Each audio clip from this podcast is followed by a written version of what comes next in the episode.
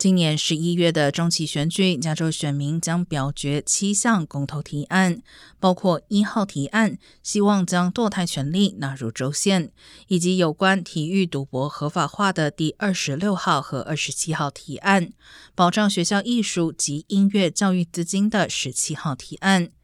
另外，还有第二十九号提案，是第三次尝试闯关的喜盛诊所法规。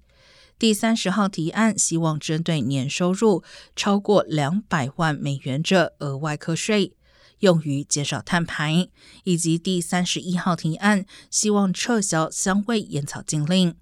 这些提案让不少选民感到疑惑，特别是十分相近的两项体育博彩提案。但今年已是自一九一六年以来公投案最少的一年。